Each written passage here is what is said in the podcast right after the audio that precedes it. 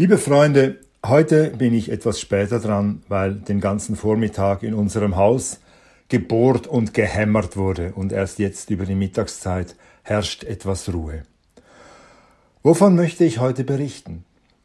Meldungen, auch in den Mainstream-Medien, lassen vermehrt den Schluss zu, dass ungeimpfte möglicherweise gesünder sind als geimpfte, dass sie ein stärkeres Immunsystem haben und weniger krankheitsanfällig sind. Dazu eine kleine Geschichte aus der Zukunft.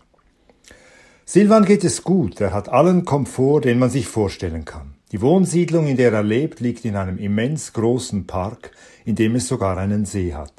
Silvan kann im Park nach Herzenslust joggen, wandern, biken und schwimmen gehen. Silvan muss nicht arbeiten, aber er kann arbeiten, wenn er will. In seiner Siedlung gibt es ein großes Angebot an Aktivitäten für alle ihre Bewohner. Kleine Handwerksbetriebe, Töpfereien, Malateliers und dergleichen mehr. Das Essen und alles andere, was Silvan zum Leben braucht, es wird vom System geliefert. Die Lebensmittel stammen ausnahmslos aus biologischem Anbau. Silvan ernährt sich vegan. Er könnte sich auch vegetarisch ernähren, aber Fleisch würde er nicht bekommen. Das System liefert den Bewohnern kein Fleisch. Es liefert auch keinen Alkohol in die Siedlung.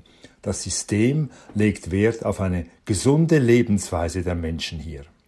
Die Luft, die Silvan atmet, ist gesunde Luft. Es gibt keinerlei schädliche Abgase und das wenige an Abfall, das die Siedlungsbewohner verursachen, wird außerhalb der Siedlung entsorgt. Silvan trägt auch keine synthetische Kleidung. Die Kleiderläden, in denen er sich sein Outfit auslesen kann, bieten nur natürliche Materialien an. Das System achtet auch sehr darauf, dass sich die Siedlungsbewohner fit halten. Ein Mindestmaß an sportlicher Betätigung darf nicht unterschritten werden und wird vom System streng kontrolliert. Für ihre Unterhaltung und kulturelle Erbauung steht den Bewohnern neben den systemeigenen Fernsehprogrammen ein umfassendes Angebot an Filmen, Computerspielen und Büchern zur freien Verfügung.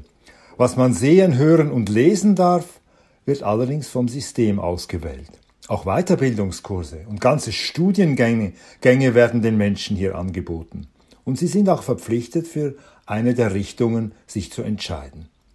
Die Kinder der Siedlungsbewohner gehen in der Siedlung zur Schule. Wer sie unterrichtet und was sie lernen, wird vom System bestimmt.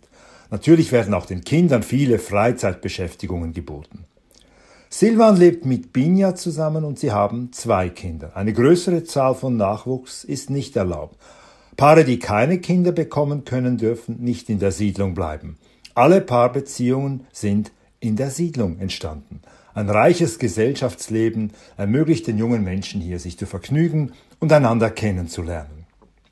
Der Gesundheit der Menschen wird größte Bedeutung beigemessen. Eine große Zahl von Gesundheitspraxen ist über die ganze Siedlung verteilt. Viele Ärzte und Therapeuten stehen den Bewohnern zur freien Verfügung. Und auch sie selbst können in diesen Zentren mitarbeiten.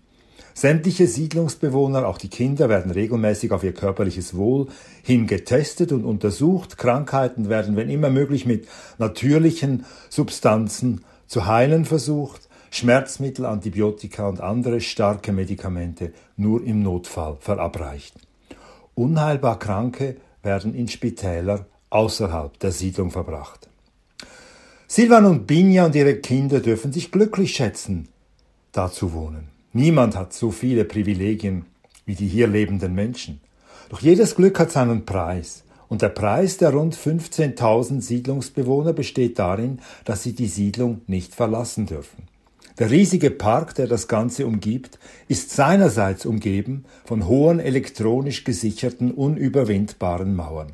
Die Menschen hier, könnte man sagen, leben in einem Ghetto. Der Ausdruck Ghetto allerdings wird vom System nicht gern gehört. Wer sich öffentlich innerhalb der Siedlung systemfeindlich äußert, wird aus der Siedlung weggebracht. Doch die Bewohner haben gar kein Bedürfnis, ihr privilegiertes Gefängnis zu verlassen, denn mit der Welt außerhalb möchten sie niemals tauschen. Die Welt außerhalb ist die Welt der Geimpften, während sie selber ungeimpft sind.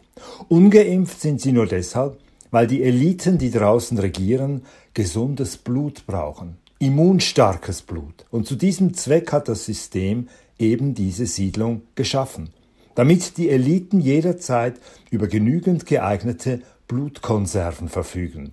Silvan und Binja und alle anderen Bewohner des Ghettos müssen deshalb regelmäßig Blut spenden. Das ist der wahre Preis, den sie für ihr Heidilandleben bezahlen müssen.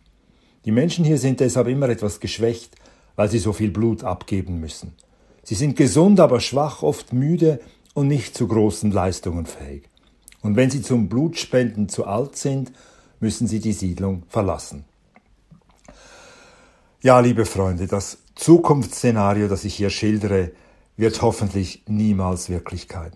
Doch inspiriert zu dieser Horrorvision hat mich eine eigentlich positiv gemeinte Nachricht, die ich vor einigen Tagen gelesen habe. Bereits in 18 Ländern nämlich sind Blutbanken, Blutbanken entstanden mit dem Blut von ungeimpften, weil es eine wachsende Zahl von Menschen gibt, die im Falle einer Bluttransfusion kein Blut von geimpften möchten. Man kann darüber lächeln, aber je mehr Zweifel es gibt an den Impfungen, umso mehr, da bin ich überzeugt, wird die Nachfrage wachsen nach reinerem Blut, nach Bioblut sozusagen. Ungeimpftes Blut wird vielleicht eines Tages Gold wert sein. Deshalb auch diese kleine Science-Fiction-Geschichte. Es sei denn, immer mehr Geimpfte erkennen, dass sie möglicherweise gesünder leben, wenn sie auf eine weitere Spritze verzichten.